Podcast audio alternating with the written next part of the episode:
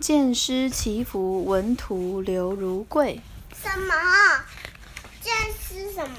祈福，见师祈福，文图贵，刘如桂。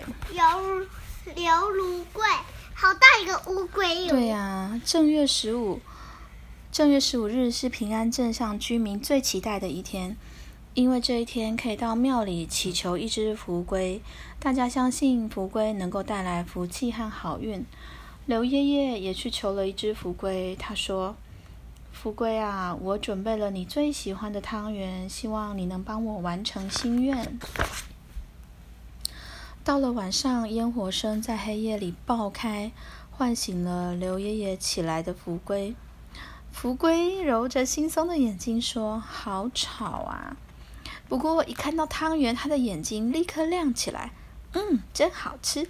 他笑眯眯地说：“哦，这只福龟好可爱哦。”对啊，吃完汤圆，福龟到门口取下鱼灯笼，出发去祈福。福龟一边走一边看着烟火，绚丽的烟火在夜空中绽放，好看极了。福龟越看越着迷，就朝着烟火走了过去。嗯，好可爱哦！对啊，突然，嘣一声，红脸剑师和福龟撞了个正着。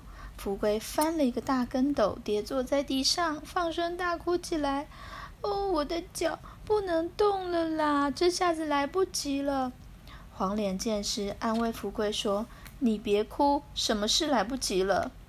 祈福来不及了。”福贵伤心地说。红脸剑师摸着疼痛的鼻子走过来，走过来说：“嗯，别担心，我可以载你去祈福啊。”于是，福龟骑在红脸剑师的身上，飞快地来到一座半月池前面。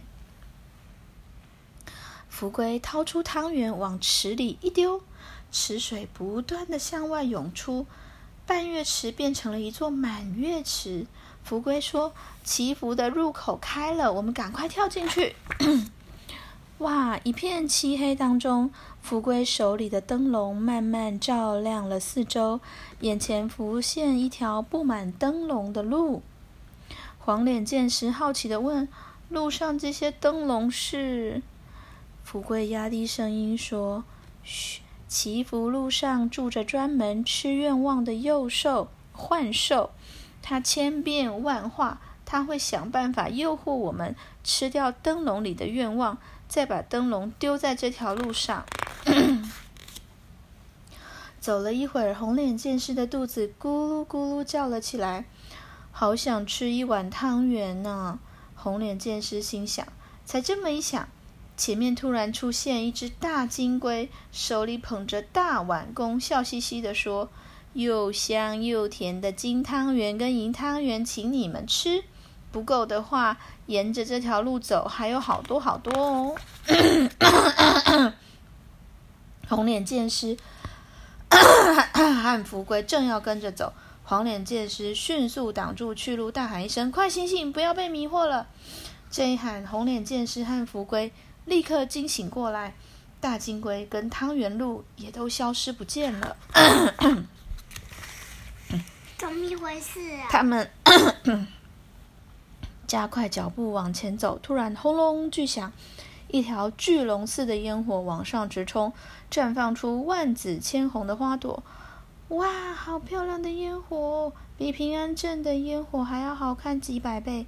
大家着迷的向烟火走去。接着，轰隆隆一阵震天价响。一阵震天巨响，烟火突然变成一只张牙咧嘴的恶狼朝朝他们扑来。黄脸和黑脸剑师赶紧拿出七星宝剑朝恶狼砍去，烟火瞬间散成银白色的点点星火，消失了。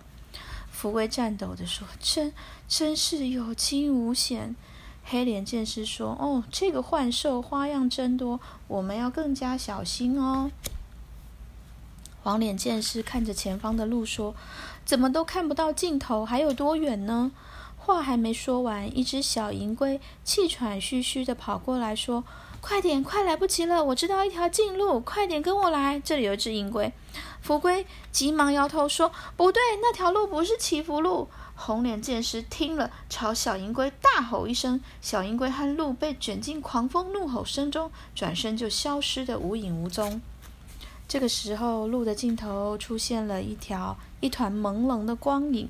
福贵兴奋地说：“就是那里，就在那前面一片亮光中。”大家朝着光团跑过去，那温柔的光芒缓缓地把他们吸了过去。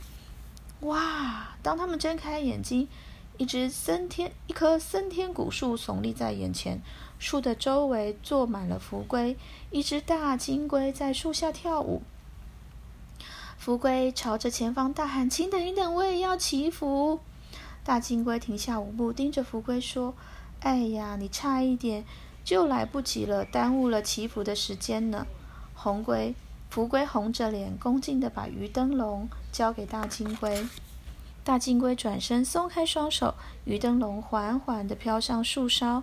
大金龟重新跳起舞，嘴里念着：“祈福之树，所有的愿望将得到您的祝福。”其他的福龟也跟着念：“诚心祈求您的祝福。”这个时候，风吹树摇，树叶发出。沙沙沙的声音，灯笼里陆续飘出许多光点，慢慢向上飘飞。一时之间，树下充满了欢欣、感恩的笑声。福龟高兴地对剑师们说：“终于完成祈福了，谢谢你们，小福龟，谢谢你，拜拜。”